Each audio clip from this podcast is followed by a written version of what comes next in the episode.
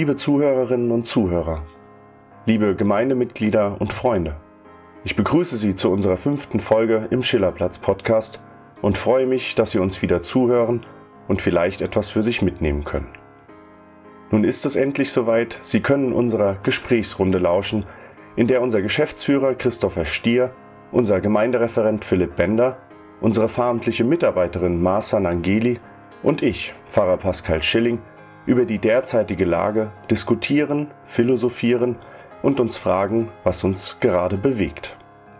Aufgezeichnet wurde diese Talkrunde am Donnerstag, dem 9. April und hatte somit als Ausgangslage jene Zeit, in der eine langsame Aufhebung der Maßnahmen aufgrund der Pandemie noch nicht begonnen hatte.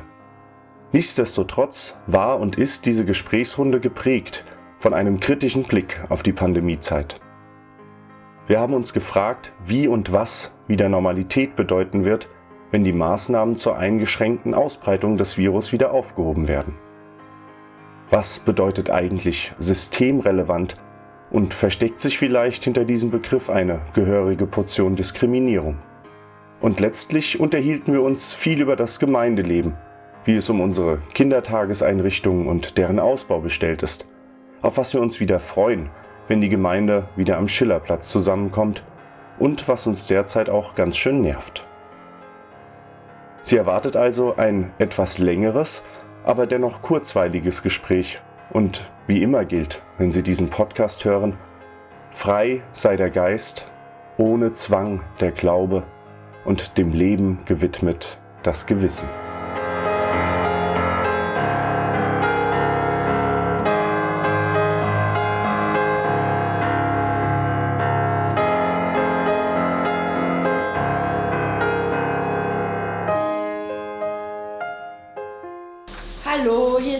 Marsa Nangeli, verhandliche Mitarbeiterin. Hallo, hier ist Christopher Stier, der Geschäftsführer der Gemeinde. Ja, mein Name ist Philipp Bender, ich bin der Gemeindereferent der Freireligiösen Gemeinde Offenbach. Hallo, ich bin der Pascal Schilling, ich bin der Pfarrer der Freireligiösen Gemeinde und wir sitzen gerade fast alle Gesprächsteilnehmer bei uns auf dem Vorplatz am Schillerplatz und wollten für Sie heute mal ein Gespräch aufnehmen. Wir haben uns ein paar Fragen vorher überlegt und ja, der Herr Stier, unser Geschäftsführer, der Christopher, ist uns per Skype zugeschaltet. Wir sehen ihn auch, wie er gemütlich auf dem Sofa sitzt. Wir wollen eigentlich mit der Frage anfangen, was und wie es um unseren Arbeitsalltag bestellt ist und wie wir ihn gestalten. Ja, also unser Arbeitsalltag ist definitiv anders geworden. Ähm, das liegt zum einen, glaube ich, daran, dass wir uns ähm, teilweise nicht viel sehen am Schillerplatz, sondern zu verschiedenen Zeiten hier sind, mehr über E-Mails oder Telefon miteinander kommunizieren und natürlich fehlt ein ganz wesentlicher Kernaspekt am Schillerplatz und das sind die Gemeindemitglieder, die momentan den, ja, unsere Gemeinde leider nicht betreten dürfen. Und gerade mein Arbeitsbereich, der sich äh, hauptsächlich um die Aktivgruppen, das heißt um die Generationen und um die Jugendförderung äh, bemüht, ist da natürlich ähm, auf Eis gelegt gerade und äh, dementsprechend haben wir uns ein bisschen umorientiert. Das heißt, wir haben jetzt äh, die Öffentlichkeitsarbeit mehr hochgefahren, neue Konzepte uns ausgedacht für Online-Medien. Genau, und versuchen so natürlich den Kontakt zur Außenwelt zu halten und sind mit unseren Gemeindemitgliedern so weit in Kontakt, dass wir ganz viel telefonieren, einkaufen gehen. Genau, zu tun gibt es ja Gott sei Dank immer genug. Christopher, wie sieht es denn bei dir aus? Außer dass du auf dem Sofa sitzt. ich möchte für die Zuhörer noch anmerken, ich bin nicht der Einzige, der gerade ganz entspannt in einer Runde sitzt. Ähm, meine Kollegen haben sich nach draußen gesellt, um einfach dort eine größere Durchlüftung sicherzustellen. Das heißt, wenn man Vogeln zwitschern hört, dann kommt das daher. Ähm, ja, Homeoffice war ja sowieso schon angesagt, aber wir haben ja zwei Baustellen, die vorankommen. Und ähm, da gibt es natürlich einiges zu tun und so kommt man eben auch weiterhin in Kontakt mit Menschen, natürlich mit dem nötigen Sicherheitsabstand aber man hat mal die Möglichkeit, bestimmte Dinge ähm, nachzuarbeiten, auf einen bestimmten Stand zu bringen. Ja, ich freue mich auf jeden Fall schon wieder sehr darauf, wenn der Kontakt mit den Gemeindemitgliedern und vor allen Dingen auch mit meinen Kollegen wieder deutlich enger wird. So sieht es im Moment bei mir aus. Pascal, wie ist es denn bei dir? Langeweile? nee, keine Langeweile. Also prinzipiell ist es so, dass der Arbeitsalltag sich, wie der Philipp schon gesagt hat, eigentlich massiv geändert hat, bis auf die Seelsorge, wobei die sich auch ja, räumlich nicht entfalten kann bzw. nicht stattfinden kann, wenn man zusammen ist. Aber ja, wir haben mit dem neuen Angebot um Podcast und auch dem ganzen, ich sag mal, der PR-Kampagne, die der Philipp gestartet hat auf Facebook, meiner Meinung nach ähm, was Neues geschaffen, wofür wir vielleicht vorher gar nicht so Zeit gehabt hätten, auf jeden Fall, aber was großen Anklang findet. Also bestes Beispiel ist gerade hier unser Gartenzaun, wo wir jetzt schon eine nette Person ausmachen konnten, die den des Öfteren abfrühstückt auf einen Schlag.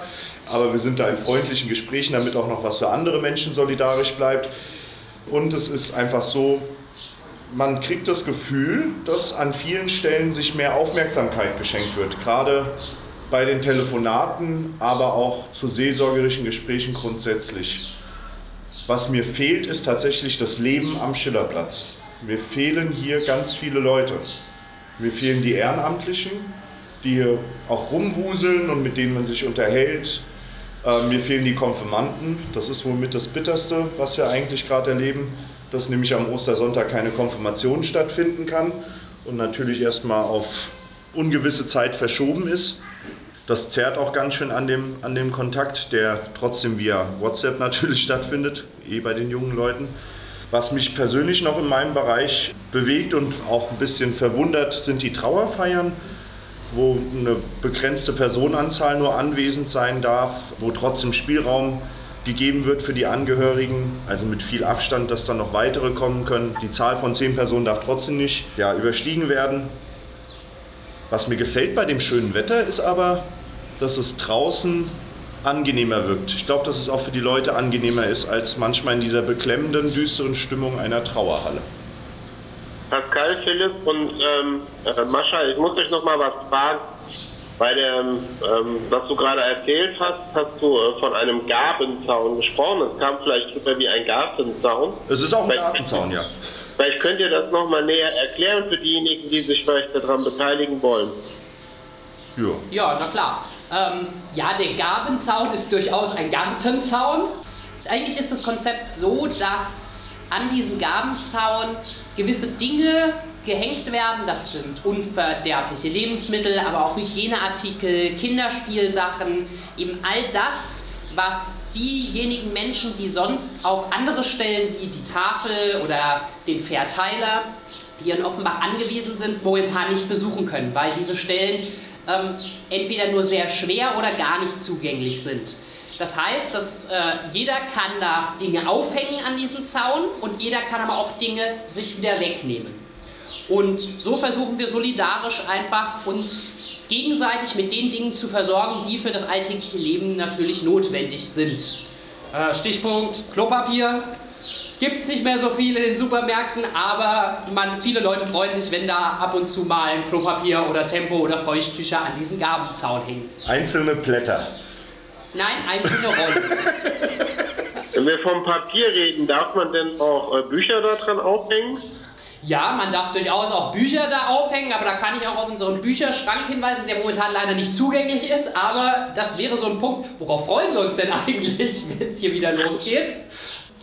Leben. Leben, ja. Leben. Also nicht nur der Bücherschrank. Ähm, ich persönlich freue mich unglaublich darauf, wenn wir wieder Veranstaltungen durchführen können, wenn die Jugendtreffs wieder anlaufen, was wahrscheinlich wesentlich früher noch sein wird als unsere Senioren, die auch wieder hoffentlich zahlreich erscheinen werden zu den Seniorencafés. Also eben meiner Meinung nach alles das, was ein wesentlicher Punkt einer Gemeinde ist, nämlich dieses Gemeinschafts, ich nenne es mal Gemeinschaftsding, bisschen salopp, ähm, dass man sich trifft, dass man sich austauscht im Literaturkreis oder zusammen Yoga macht. Ja, das ist das, glaube ich, worauf ich mich wieder wirklich am meisten freue.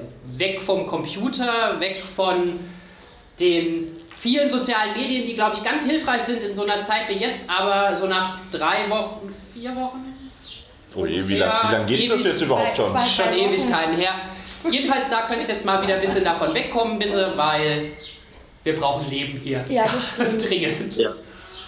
Ähm, du hast gerade was ganz Interessantes gesagt, da wollte ich nochmal dich fragen. Du hast jetzt einfach pauschal Jugendtreff gesagt. Ja. Ich glaube, die wenigsten unserer Gemeindemitglieder wissen überhaupt, dass wir einen Jugendtreff haben, aber eigentlich haben wir ja zwei Jugendtreffs, oder? Das steht jeden Monat in der Schillerplatz-Vorschau.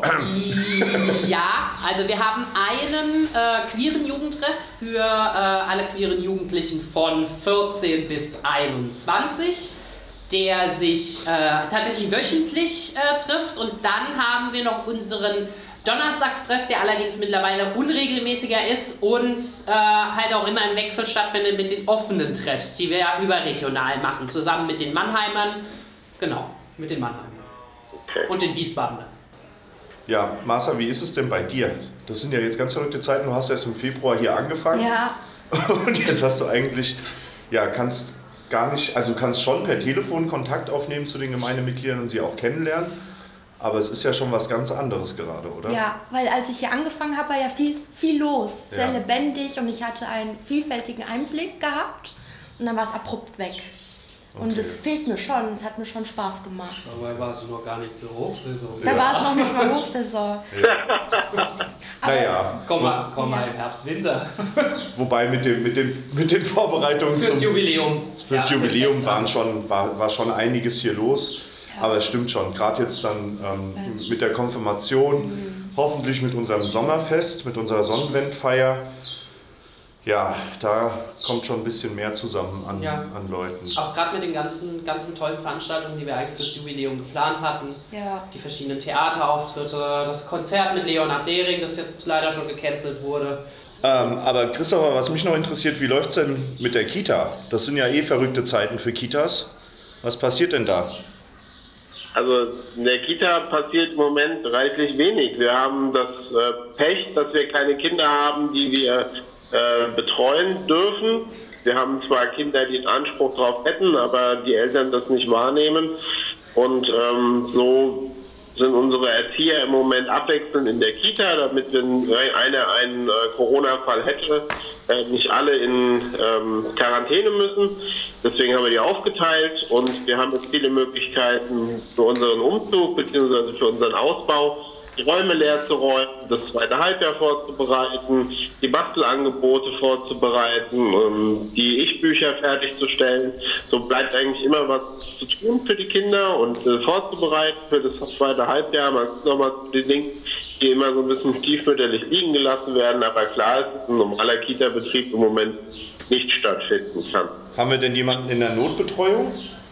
Wir haben kein Kind in der Notbetreuung. Aber Christopher, du hast jetzt schon zweimal den äh, Hausbau oder Ausbau angesprochen.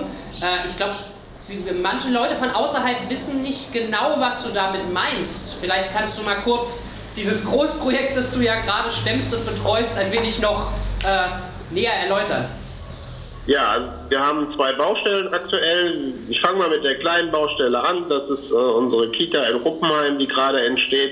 Da sind wir ziemlich auf der Zielgeraden. Da wird bis Ende Mai die Arbeit abgeschlossen sein.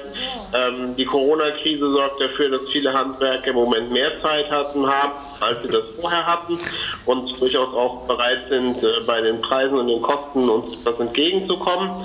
Ähm, somit kommen wir an der kleinen Baustelle gut voran. Die große Baustelle kommt genauso gut voran. Da haben wir das äh, Glück, dass im Moment keine Kinder da sind deswegen können die Herrschaften halt dort frei schalten und walten. Aber nichtsdestotrotz ist im Moment die Stimmung schon eher traurig. Also schön ist es, dass es halt weitergeht mit dem Ausbau, aber insgesamt ist die Stimmung halt traurig, weil wir müssen, man muss immer vor Augen halten, dass ein Mensch, die eine Ausbildung macht, um mit Kindern arbeiten zu dürfen, äh, Halt. Das ist wie am Schillerplatz, da kriegt die Gemeinde praktisch Ich denke, da freuen sich halt auch alle drauf, wenn es dann fertig ist und wir dann wieder einziehen können. Ja, der Ehrenbruch, den du angesprochen hast, das ist ja die große Baustelle, ist ja unsere Kita, die wir 2006 fertiggestellt haben und die jetzt seit letztem Jahr im Ausbau ist, oder? Da ging es los mit den Plänen und jetzt fängt das Ganze auch an, da kommt dann eine U3 dazu und ja, sind wir mal gespannt. Also wer noch einen. Kita-Platz braucht, ne, jetzt wäre eine gute Zeit, sich zu bewerben. Sehr verehrte Zuhörerinnen und Zuhörer, es folgt der Werbeblock. Nein. Ähm, Suchen wir noch Erzieher? suchen wir auch noch Erzieher? Wir suchen auch noch Erzieher, ja. Vor allen Dingen im Krippenbereich suchen wir Erzieher. Was mich die ganze Zeit ein bisschen rumtreibt ähm, in der momentanen Lage ist, wir haben alle so ein bestimmtes Bild von Normalität im Kopf. Und wenn man so die Medien verfolgt, ist auch immer ja, im Gespräch, wann kehrt wieder Normalität ein. Und ich empfinde die jetzige Lage durchaus als in Anführungszeichen normal. Es gibt ein paar Sachen, die vom Gewohnten abweichen oder von der gewohnten Wahrnehmung abweichen. Aber es gibt auch andere Sachen, die ich normaler jetzt finde, dadurch, dass sich Leute solidarischer zeigen, dadurch, dass man mehr aufeinander zugeht, ähm, dass man auch teils mehr Verständnis sich gegenseitig zeigt, außer an der Kasse im Supermarkt. Und da war so ein bisschen die Frage, auf was freuen wir uns denn wieder, wenn Normalität einkehrt?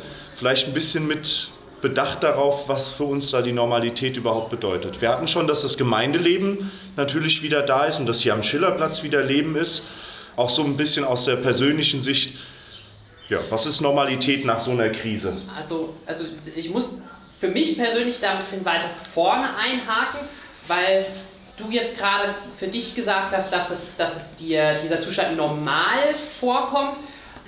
Ich persönlich, also bei mir gibt es ganz viele Sachen, an denen ich mich, die ich momentan positiv sehe, von denen ich das nicht geglaubt hätte, wie die Solidarität, die hier ausbricht in ganz Deutschland. Aber es gibt tatsächlich auch Sachen, an denen ich mich extrem stoße. Ähm, das ist zum Beispiel dieser, diese ähm, Diskussion oder diese Begrifflichkeit der Systemrelevanz.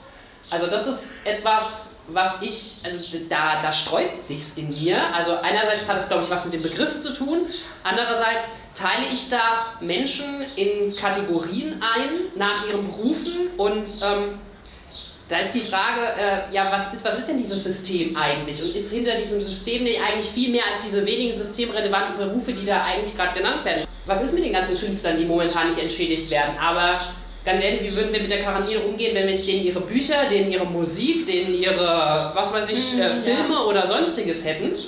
Ja, das passt Also gut. irgendwo ist es, irgendwo ist, sind auch die ist der Systemrelevant. Was ist mit der, was ist mit dem Hausmann oder der Hausfrau und Mutter, die ja. zu Hause alles versorgt, während der Arzt oder äh, mhm. die, äh, der Krankenpfleger, die Krankenpflegerin, die Ärztin äh, im Krankenhaus ist? Sind die da nicht systemrelevant? Weil ich meine, die halten das im Hintergrund ja auch alles zusammen. Und ich finde, ganz ehrlich, dass wir uns da in so eine Reinstufung geben, die ich eigentlich so in einer fortschrittlichen Gesellschaft nicht erwartet hätte. Also allein, vielleicht ist es auch nur der Begriff, der mich da irgendwie. Ja, aber du hast schon recht, der, der, der, Kultur, also nehmen wir mal die Künstler äh, mal als, als Paradebeispiel, dem Kulturgut, das normalerweise besucht werden kann, zugehört werden kann und so weiter, dem wird der Normalitätsstatus abgesagt. Die sind auf einmal nicht mehr das Gewöhnliche, was eigentlich am, am systemrelevanten in Anführungszeichen auch ja. seinen Teil ja. dazu beiträgt. Da ist halt ja. die Frage, heißt, ähm, okay, die sind systemrelevant und alles andere ist systemunrelevant und oder ist es einfach nur, die sind wichtig und die anderen sind zwar auch wichtig, aber jetzt gerade nicht so krass. Ähm, ja. Also ich finde, es ist ganz schwierig und ich glaube, dass da auch nicht mit diesem Begriff nicht zu Ende gedacht wurde, als man ihn wieder eingeführt hat. Ich glaube, früher war es ein reiner Bankenbegriff, aber das kann der Christopher, glaube ich, mehr zu sagen. Ähm, aber. er lacht schon. ja, da bin ich voll Aber tut mir leid, also ich stoße mich da total mit, dem, mit, mit diesem Begriff. Also wir sind ja nicht nur ein System. Also ich meine, hinter einer Gesellschaft steckt, steckt ja noch viel mehr als so, als wirklich mechanisch ablaufende Dinge. Aber das liegt ja zum, zum größten und stärksten Teil daran, dass mit der Systemrelevanz wirtschaftliche und gesundheitsorganisatorische Sachen am Laufen gehalten werden sollen und auch äh, alles, was in Richtung äh, Ordnung der Gesellschaft angeht. Also als systemrelevant läuft alles unter Verwaltung, Versorgung und, und auch finanzielles, also wirtschaftliches ich verstehe, was du meinst. Das, es wird eine Schwarz-Weiß, es werden Schwarz-Weiß-Schubladen aufgemacht. Nämlich zum einen, das ist relevant, das ist wichtig für unsere Gesellschaft. Und auf der anderen Seite werden ganz viele eigentlich als irrelevant ähm, tituliert. Ich glaube nicht, dass das so angedacht ist, glaube ich nicht, aber ich denke auch, dass im Zuge dieser, ich nenne es mal, auch sehr plötzlichen oder dieses plötzlichen Umschwungs so ein Begriff aufgetaucht ist. Aber mich würde jetzt tatsächlich mal interessieren, kommt der Begriff tatsächlich aus der Bankenwelt? Es kam in der Bankenkrise kam das das erste Mal auf, dass die Banken systemrelevant sind und deswegen gerettet werden müssen. Ich würde das aber gar nicht so auf die Bankenwelt alleine beziehen. Ich teile auch die Bedenken von Philipp. Ich finde die Begrifflichkeit völlig schwachsinnig und einfach an dem, was es eigentlich ausdrücken soll, ähm, äh, vorbeizielen. Weil wir sind ja nicht ein System, in dem sich, ähm, dem wir uns bewegen, sondern wir sind vor allen Dingen Menschen, die sich in dem System bewegen und eine Begrifflichkeit in Richtung dessen, dass es vielleicht überlebensrelevante Berufe sind, ähm, das wäre eine deutlich schönere Formulierung, was den Begriff angeht. Insgesamt gebe ich dem Philipp auch nochmal recht. Es, es macht keinen Sinn, Menschen auseinanderzuteilen, dem einen was zuzusprechen, dem anderen was abzusprechen. Man hat ja auch jede Woche wieder neue Berufe gehabt, die dann dazugeholt worden sind. Auf einmal kam man auf die die Idee, dass es ohne Putzfrau in der Klinik auch irgendwie schwierig ist. Und auf einmal wurde dann die Putzfrau zwei Wochen später auch noch systemrelevant geschrieben, dass man da nicht vorher drauf kommt. Ja?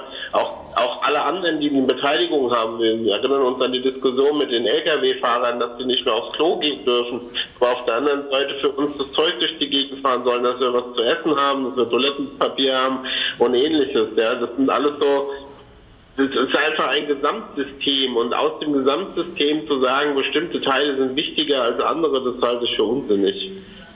Ja. Aber andererseits ist es ja auch so, dass System bedeutet ja, dass da eine bestimmte Ordnung dahinter steckt und dass hinter dieser Ordnung jetzt mit der Relevanz in der momentanen Lage verschiedene Dinge, verschiedene Bereiche besonders wichtig sind. Das ist es erstmal ganz, ganz kühl gesprochen.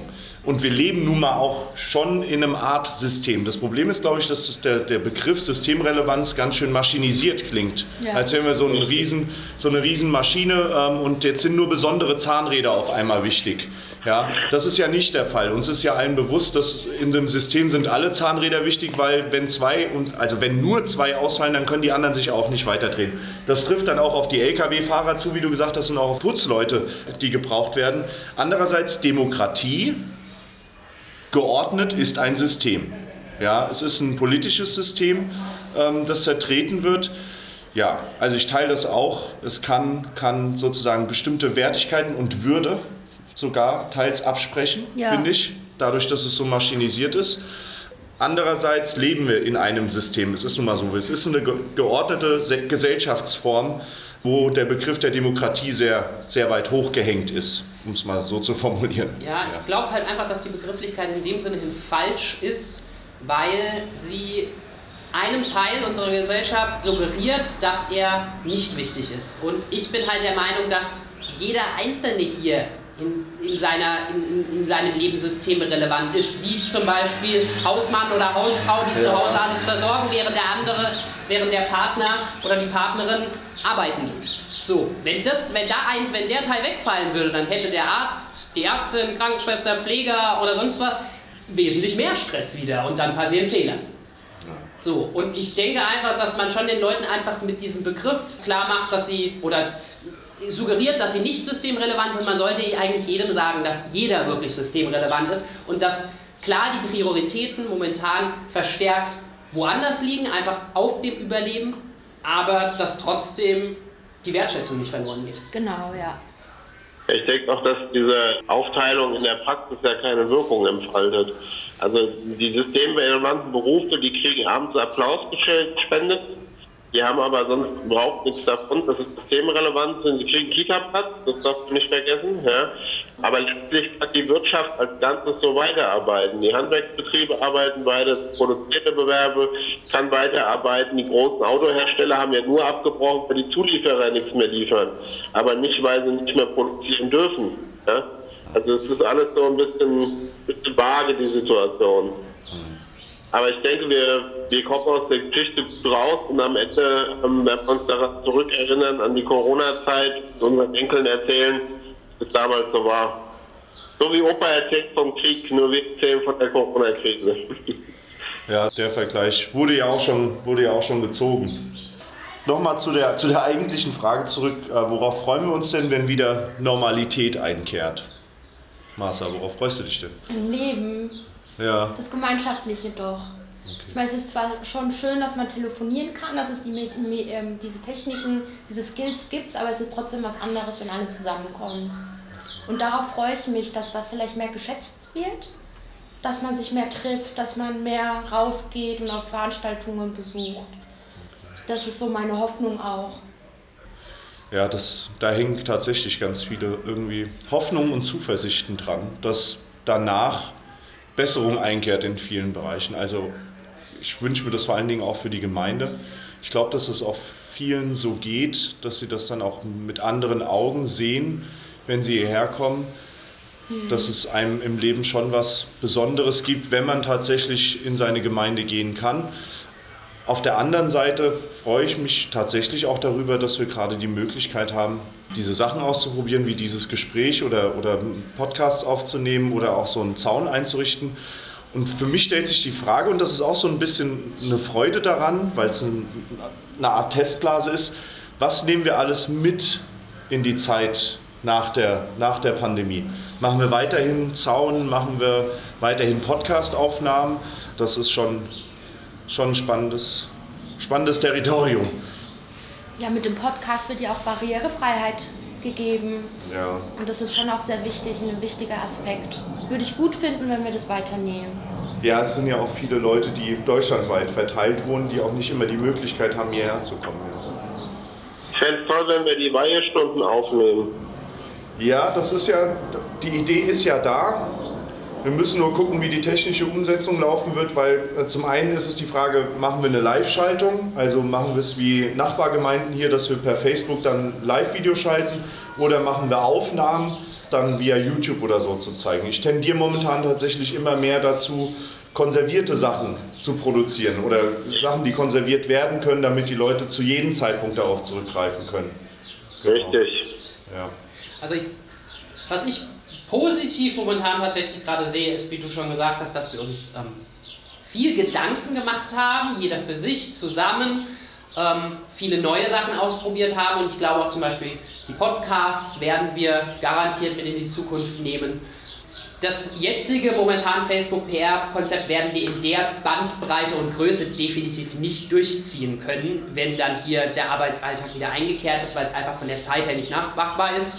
Ähm, aber ich glaube, so kleine Sachen, so Fitzelchen können wir uns da rauspicken und ähm, sind einfach ein schöner Gedankenanstoß dann für kommende Konzepte, die wir zusammen hm. hier entwickeln können.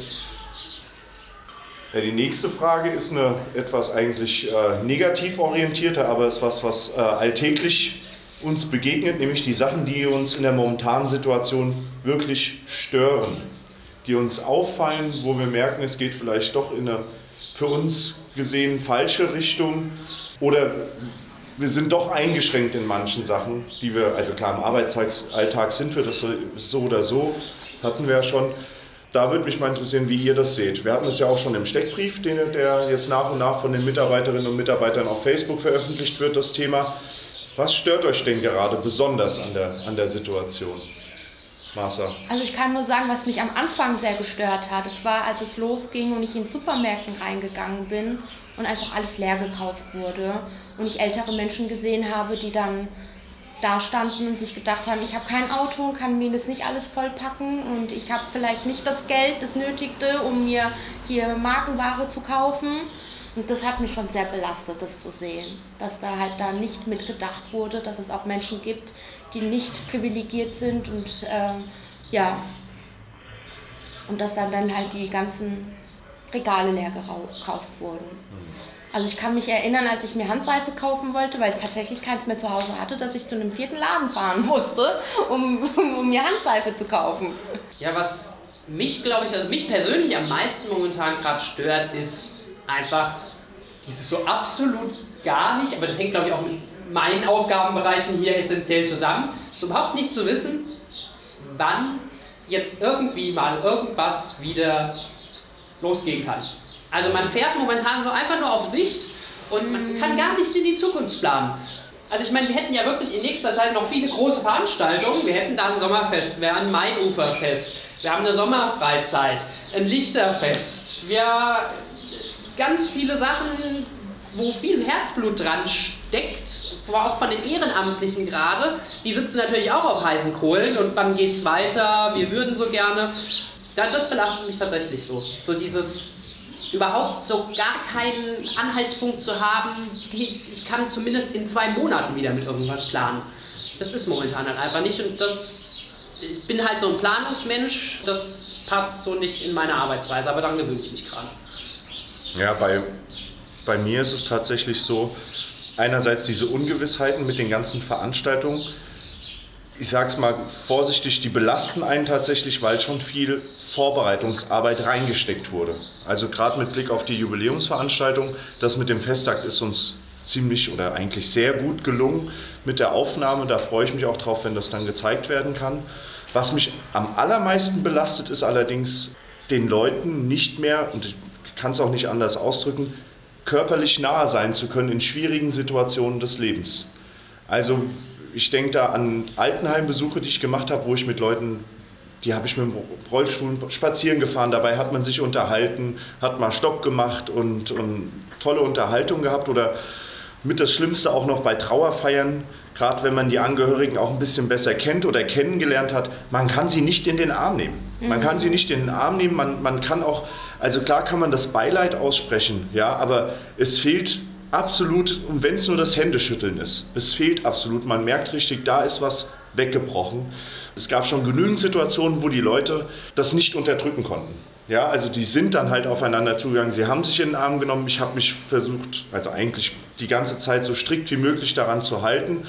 Aber das ist sowas, gerade in den, in den schwierigsten Situationen merkt man, wie sehr man auch Nähe braucht. Ja? ja. Und da gebe ich auch dir recht, Massa, mit den ganzen Techniken und so weiter kann Nähe zumindest über den Audiokanal oder auch fürs Sichtbare ähm, geschaffen werden. Aber taktil oder mal eine Hand nehmen, ja, das ist eigentlich, finde ich, mit das Schwierigste. Und was mich sehr stört tatsächlich ist, ja, die Konfirmation jetzt mit den Jugendlichen nicht feiern kann. Dass die Jugendlichen nicht feierlich in die Gemeinde aufgenommen werden können zum traditionellen Zeitpunkt. Und ähm, da mache ich mir auch große Sorgen, ob dieser ja, dass dieser Punkt in ihrem Leben, auch wenn er jetzt verschoben wird, dadurch ein bisschen bröckelt. Das macht mir auch tatsächlich Sorgen. Mhm. Also man ist da noch in Kontakt und so weiter, aber es war alles auf diesen Tag so ausgerichtet. Mhm. Die Eltern haben schon Tische reserviert oder haben bei sich zu Hause geplant, haben schon das ganze Essen durchgeplant, die Gäste eingeladen, da sind schon Einladungen rausgegangen und so weiter. Die Jugendlichen haben sich gefreut, ja, haben sich gefreut, aber auch die Geschenke zu kriegen und das ist alles so puff, mhm. wirklich einfach wie so eine Seifenblase geplatzt. Und jetzt wird es die größte Herausforderung sein, eine, eine ähnliche Vorfreude und Atmosphäre zu schaffen, wenn es stattfinden kann. Ja. Das kriegen wir hin. Das kriegen, wir, hin. das kriegen wir hin. Was stört dich, Christopher?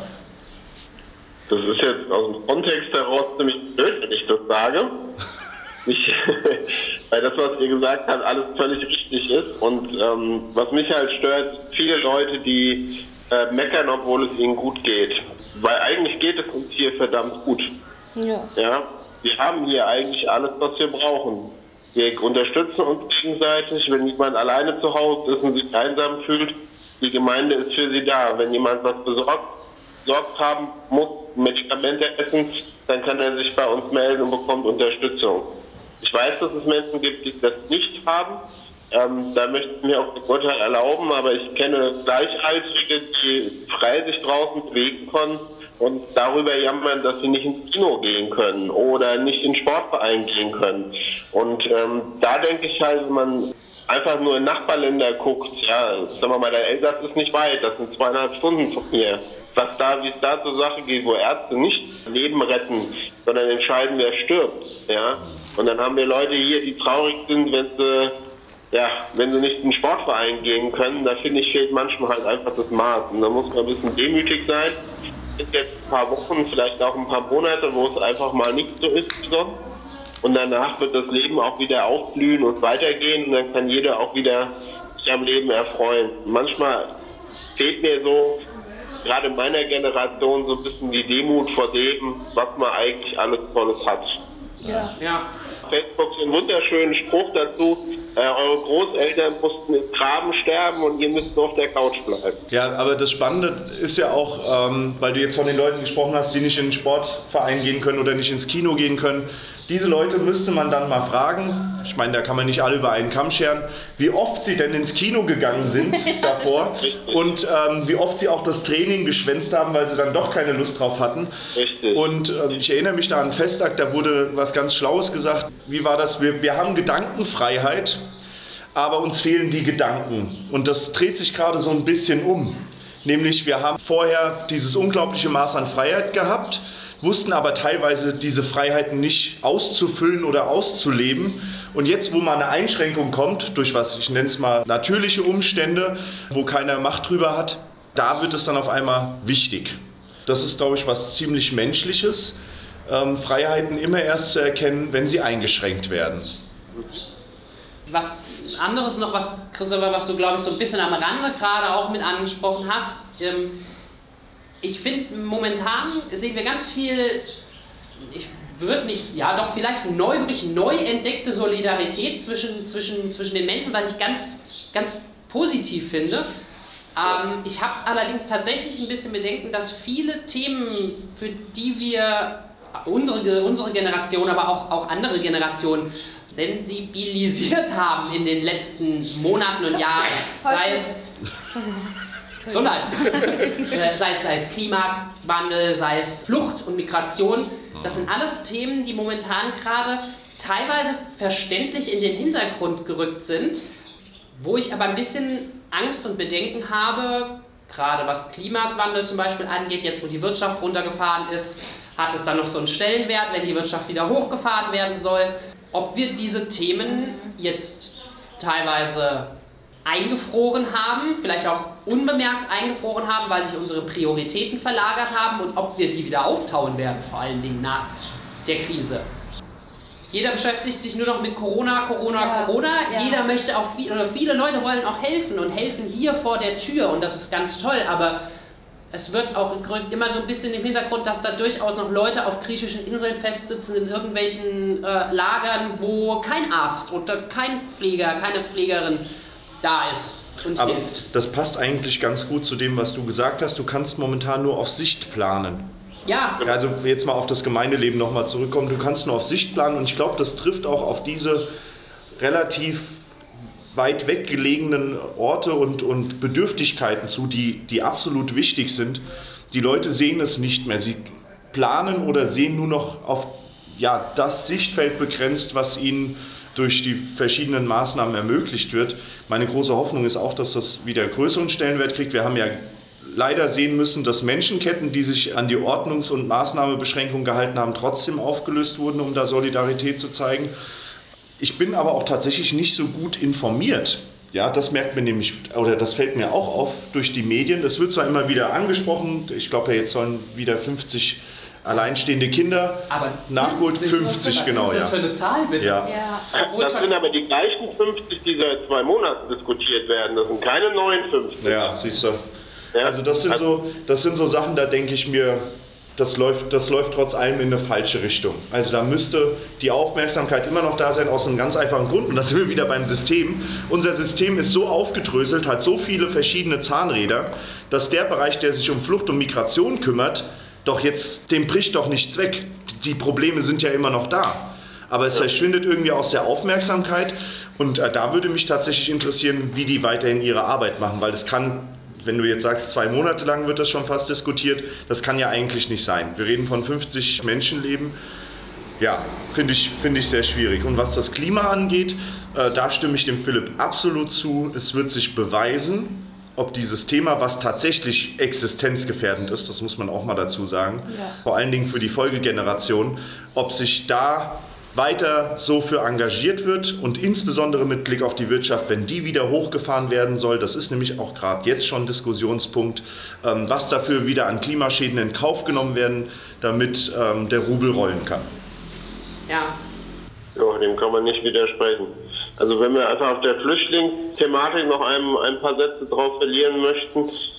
Es gibt ja verschiedene Perspektiven auf das Thema. Ich glaube, so die allgemeine Perspektive, die man drauf haben sollte, ist, dass es dort um Menschenleben geht, denen man helfen sollte, die wirklich in einer verzweifelten Situation sind. Und wenn wir von den griechischen Inseln sprechen, auch äh, praktisch ausschließlich unverschuldet in diese Situation gekommen sind. Das ist, glaube ich, ohne jede Debatte zu führen. Allein da ist es für mich schon schwierig, Gründe zu finden, dagegen zu arbeiten. Ja? Aber selbst wenn man das aus der anderen Perspektive, aus der kapitalistisch-ökonomischen Perspektive sehen möchte, welche bitte nicht meine ist, aber einfach um mal die Gegenseite darzustellen, hat auch unser Land ein hohes Interesse daran, junge Menschen in unser Land zu bekommen, die man bilden kann, die einen, einen Beitrag zu diesem System bilden können, die einen ökonomischen Vorteil dem Land bringen, weil mal blöd gesprochen, ähm, wir hier einfach viel zu wenig Kinder haben. Also allein aus der ökonomischen Perspektive muss doch ein Land wie Deutschland Interesse haben, an, an also Flüchtlinge aufzunehmen junge, arbeitswillige, bildungswillige Flüchtlinge. Und ähm, schon allein aus der Perspektive ist die ganze, die ganze Debatte völlig unsinnig. Weil egal auf welcher Seite man draufkommt, muss man doch ein hohes Interesse haben, Menschen hierher zu bekommen. Ja, ich habe früher eine ganz, ganz radikalere Haltung dazu gehabt, ja, und dann habe ich Menschen kennengelernt, die eben aus Ländern hierher geflüchtet sind, die eine ganz klare Geschichte dazu haben, für denen es für jeden einzelnen Drama ist, aber die hier versuchen, Fuß zu fassen, die sich versuchen, hier einzubringen, ein Leben aufzubauen. Ein wichtiger Teil, wir sind wieder beim Systemrelevanten, ein wichtiger Teil dieses Systems zu werden, ja. Und gerade die, die sich am meisten drum bemühen, denen werden die größten Hürden im Weg gelegt und die müssen immer wieder darum kämpfen, hier bleiben zu dürfen. Menschen, die ein Arbeitsverhältnis haben, die hier Sozialversicherungsbeiträge zahlen, da fällt einem dann bei irgendeiner Behörde sechs Jahre später auf, da fehlt eine Unterschrift auf dem Antragsformular und dann fliegen die wieder zurück. Was ist denn das für ein Schwachsinn? Jetzt mal unabhängig von Corona, ja. Ja, was das Thema angeht, kann man oder könnten wir, weiß ich, auch stundenlang da diskutieren, weil wir brauchen nicht über Ungerechtigkeiten, die wahrnehmbar sind, zu streiten. Das ist ähm, ganz klar. Ich würde jetzt mal lieber wieder den Schwenk zu was Positivem machen, nämlich was wir eigentlich an der Situation auch angenehm finden. Auch vielleicht privat, ja, nicht nur arbeitstechnisch, sondern auch privat, was wir Positives dran sehen oder was wir als angenehm empfinden in der jetzigen Situation und was wir vielleicht auch von, dieser, von diesen angenehmen Sachen definitiv mitnehmen wollen in die Zeit nach der Krise. Also toll ist, dass man viele Dinge per Telefon machen kann, ohne dass der andere was dagegen hat. Früher musste man sich immer treffen, halbe Stunde Autofahrt, dann hat man zehn Minuten zusammengesessen, hat drei Anträge unterschrieben und ist wieder auseinandergefahren. Heute auf einmal ist es völlig in Ordnung, zum Telefonhörer zu greifen, ein PDF-Formular auszufüllen und das eingescannt wieder zurückzuschicken. Ja, wenn man will, geht nämlich alles. Ich, äh, ich glaube, die Solidarität, Solidarität unter den Leuten haben wir mittlerweile schon öfter angesprochen. Ich finde auch gerade innerhalb den Familien, ähm, also das ist was zum Beispiel, was ich jetzt gerade nochmal merke, meine Familie besteht aus vier Parteien und momentan geht eigentlich jeder für jeden zum Beispiel mit einkaufen. Da wechselt man sich ab, da ist mehr Absprache, da wird auch bewusster eingekauft tatsächlich. Das sind, glaube ich, so viele Mechanismen, die früher noch viel verstärkter waren, als die Leute auch noch viel zusammen gewohnt haben, die jetzt gerade wieder aufleben. Und ich glaube, dass dieses familiäre, auch teilweise dieses entschleunigte Leben, das ist was, was ich momentan ganz positiv bemerke. Und ich hoffe natürlich, das ist auch etwas, was wir mittragen werden in die Zukunft. Was jetzt gerade hier zum Beispiel die Gemeinde und mich betrifft, da nehme ich, glaube ich, was Positives mit in die Zukunft aus einem eben nicht positiven Zustand gerade. Es ist so, dass äh, bei mir zum Beispiel ganz oft ist, dass ich hier vom PC runter in den Keller, dann hier noch was, da noch was auf der To-Do-List und zwischendrin kommen dann immer die Aktivgruppen, die Ehrenamtlichen und dann habe ich oft nicht wirklich den Kopf frei, um den Leuten die Aufmerksamkeit zu schenken, die sie meiner Meinung nach noch viel stärker bräuchten. Und ich glaube tatsächlich, dass ich für mich jetzt hier so mitgenommen habe, dass ich vielleicht nicht immer von A nach B und Z und sonst was immer rennen muss, dass nicht alles immer sofort ist und dass ich mich, glaube ich, viel mehr darauf freue, dann, wenn wieder die Leute da sind, mal wieder tief ins Gespräch kommen, ganz entspannt. Ähm, genau, also das ist was, glaube ich, was ich auf jeden Fall positiv wieder mitnehme. Und ich freue mich auf die Inge. Das wollte ich noch mal. Ich wollte, das mir schon seit 10 Minuten auf der Zunge. Kann mich nur Philipp anschließen. Er hat zwei wichtige Punkte genannt. Bewusst und nicht Hektik sein. Das ist mir auch die letzten Wochen nochmal stark durch den Kopf gegangen. Etwas bewusst zu machen und diese Nicht-Hektik gerade zu genießen. Also ich muss nicht, ich muss nicht funktionieren. Das ist gerade auch mal ein gutes Gefühl, zu wissen, ich darf auch mal Mensch sein. So. Ja. Also ich glaube, diese Atempause tut uns nicht nur in dem Sinne gut, dass wir, und, dass wir neue Konzepte entwickeln und Neues, sondern dass wir auch das Alte vermissen lernen und dadurch, glaube ich, nochmal die gestärkte Bindung in die Zukunft tragen können. Ja. Ja, ja ich sehe das, sehe das ganz ähnlich. Also die Entschleunigung ist da. Dafür sind andere Sachen, finde ich, beschleunigt was, was ich als positiv sehe. Also ich sehe eine klare Entschleunigung, was den Arbeitsalltag an sich angeht. Die Sachen, aber Entschleunigung nicht in dem, in dem Sinne, dass ich länger am Schreibtisch sitzen kann und träumen kann, sondern dass ich durch diese Entschleunigung viele Sachen konzentrierter machen kann. Wie du auch gesagt hast, Philipp, mit den, mit den Leuten auch besser und tiefer ins Gespräch gehen. Und beschleunigt ist aber auf der anderen, oder beschleunigt ist es dadurch auf der anderen Seite durch das konzentriertere Arbeiten. Ja, ähm, weil halt nicht so viel zwischen reinkommt. Aber ich glaube, dass auch gerade das ist, was unseren, unseren Arbeitsbereich hier, was die Gemeinde so wertvoll macht. Das zwischendrin auch. Ich glaube, dass, was du auch meinst mit dem Hin und Her, hetzen müssen teilweise, aber dann hast du diese, ich nenne es mal auch Tür- und Angelgespräche, die es ja momentan überhaupt nicht gibt, die unglaublich wertvoll sind und ähm, für die auch dann, glaube ich, hinterher mehr Aufmerksamkeit da sein wird. Was ich auch noch einfach angenehm finde, wenn mich jetzt nicht das Corona-Thema im Kopf rumtreibt, habe ich das Gefühl, dass mein Kopf auch nicht so super voll ist. das ist der ist nicht mehr so massiv überfüllt. Man hat ähm, äh, irgendwie mehr Zeit, sich da zu organisieren, auch innerlich einfach, mhm. und sich mit den Sachen bewusster auseinanderzusetzen. Und ansonsten, persönlich, privat kann ich nur sagen, die manchmal kürzere Arbeitszeit oder die flexiblere Arbeitszeit, das ist ja auch noch was, bringt einfach viel mehr Zeit für, für die Familie mit, ja, ähm, beim Spielen mit der Tochter etc. pp. Und das ist äh, was, was ich wesentlich mehr wertschätze jetzt.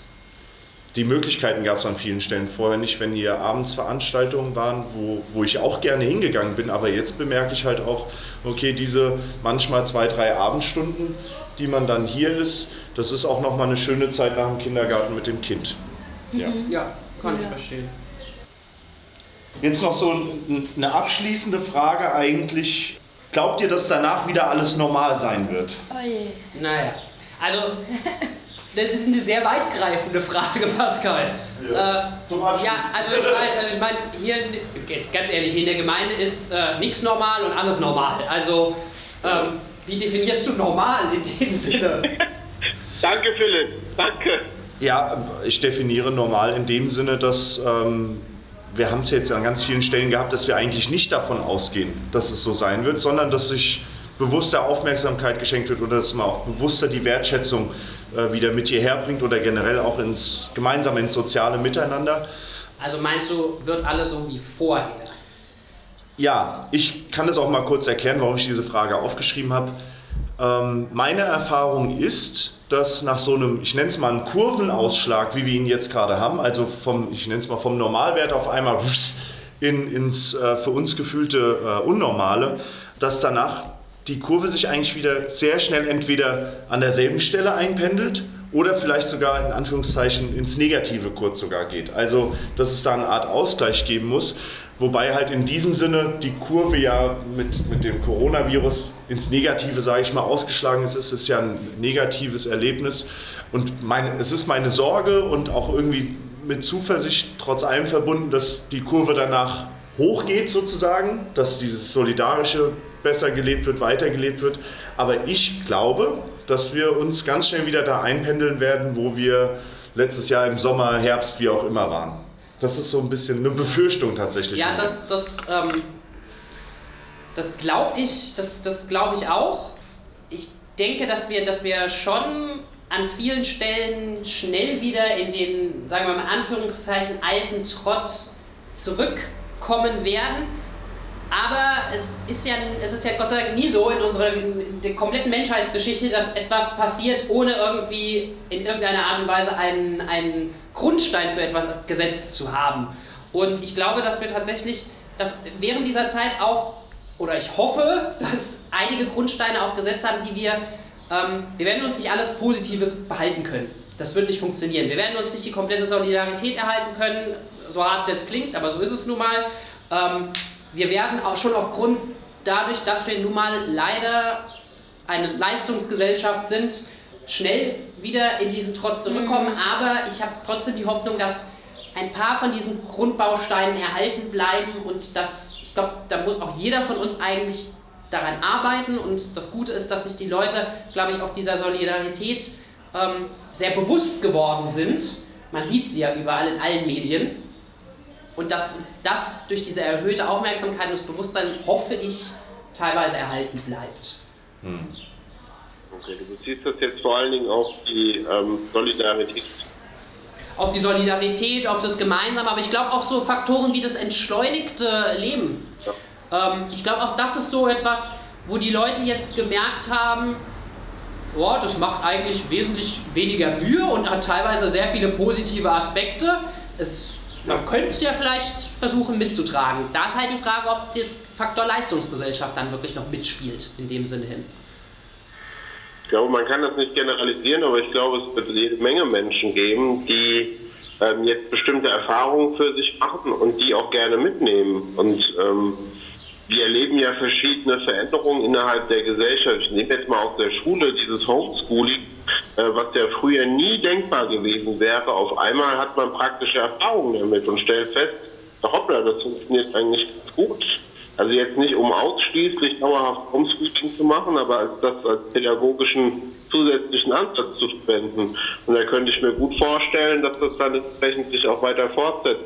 Auch, sag ich mal, für das Businessleben, diese Konferenzen, die sich immer wieder ergeben, das denke ich, wird jetzt zukünftig auch deutlich häufiger mit Videokonferenzen gelöst werden, weil man festgestellt hat, dass das trotzdem funktioniert und man sich gar nicht persönlich irgendwo in Singapur gegenüber sitzen muss. Ja, ja, aber da muss ich ganz kurz einhaken, gerade weil es um die Technik auch wieder geht.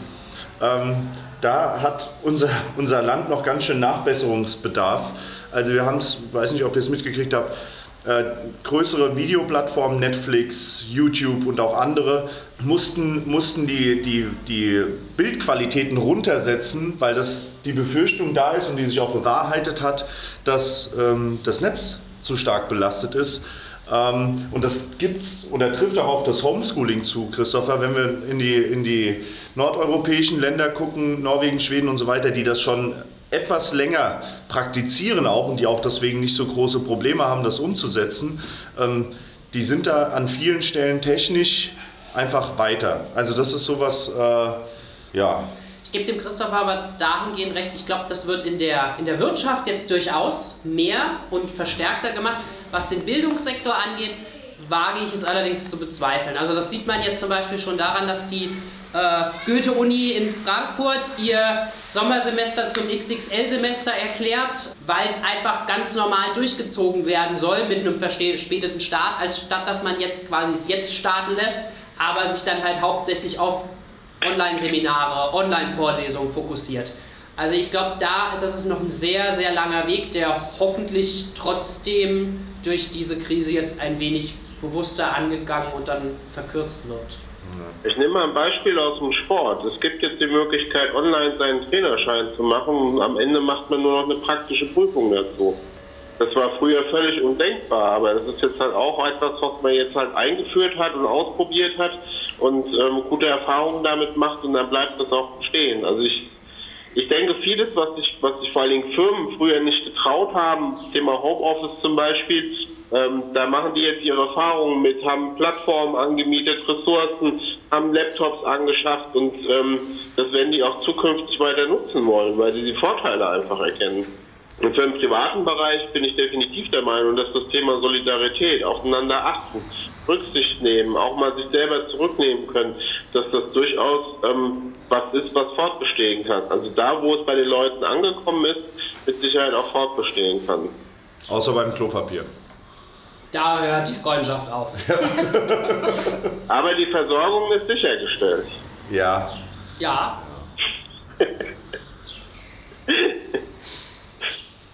ich finde die Frage viel zu komplex. Ja um die irgendwie doch greifbar oder zu beantworten zu können. Ja. Weil wir haben so viele wichtige Themen auch angesprochen und auch Themen, die dann medial auch untergehen, wie Klima und Migration, Flucht, marginalisierte Gruppen, die gerade sehr betroffen sind und Menschen, die in prekären Lebenssituationen leben, die davor schon prekär ökonomisch positioniert waren. Ich ja. habe ein bisschen Bauchschmerzen, wenn ich an das Thema so denke. Wie geht es danach weiter? Weil es einfach viel zu komplex ist, um das zu beantworten. Es wird einfach nur spannend bleiben und ich hoffe, ich habe Hoffnung und Befürchtungen, aber ich hoffe, dass ich, ich halte diese Vision, Hoffnung mal stark fest und hoffe, dass doch dieser Bewusstsein, auch was der Philipp gesagt hat, dass dieser Bewusstsein nicht verloren geht. Das ist so.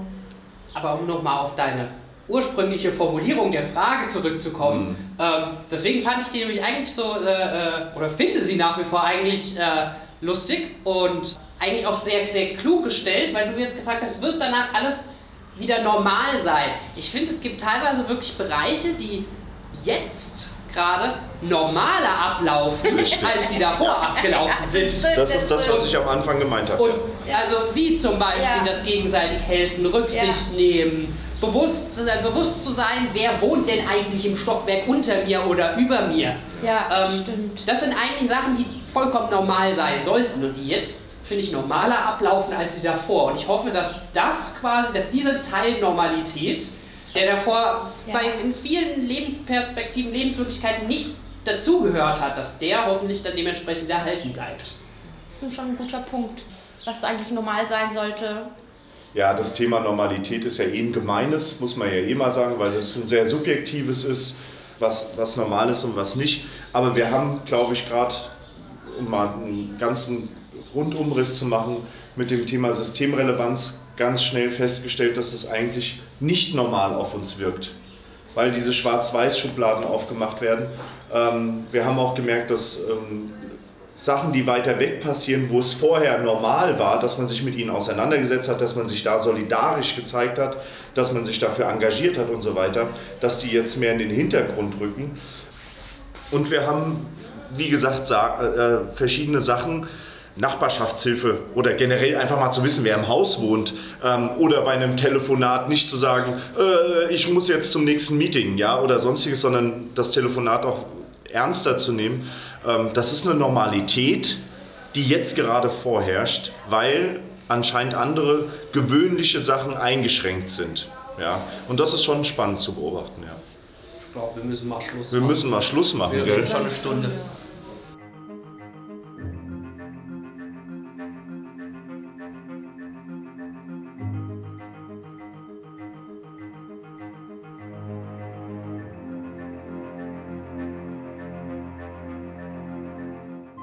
Liebe Zuhörerinnen und Zuhörer, liebe Gemeindemitglieder und Freunde. Das war es vom Schillerplatz Podcast mit dieser fünften Folge.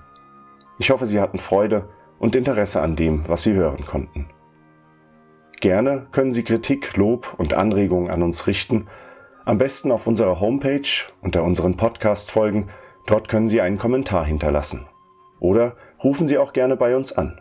Unsere Nummer ist die 069 800 8060 und greifen Sie selbstverständlich auch zum Hörer, wenn Sie Fragen haben, Hilfe benötigen oder einfach ein offenes Ohr brauchen.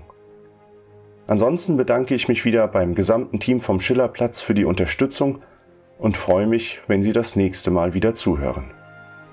Ich wünsche Ihnen weiterhin das zeitgemäße Bleiben Sie gesund und bis bald.